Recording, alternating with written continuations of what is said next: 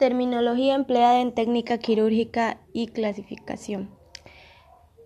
Terminología. En una forma común, los nombres de las operaciones se componen de un radical que se refiere al órgano en que se interviene y un sufijo que se expresa en que consiste la operación.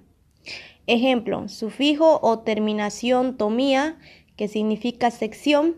Por lo tanto, decimos zumenotomía, que significa sección del rumen. Enterotomía, sección del intestino y traqueotomía, sección de la tráquea.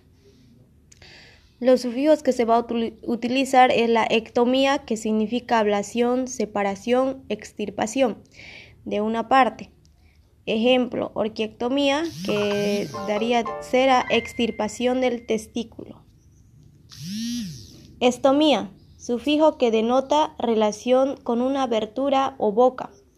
Ejemplo, traqueostomía, que se hace una boca en la tráquea.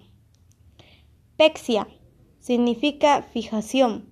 Ejemplos, ligamentopexia, que denota a fijación de los ligamentos ancho y redondo del útero. Rafia significa sutura. Ejemplo, perinorrafia denota sutura del perineo.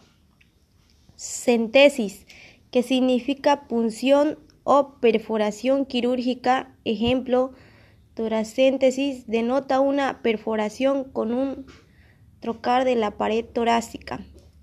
En las clasificaciones tenemos la diéresis o diaresis, la síntesis, la exeresis, protesis y evisceración. Muchas gracias.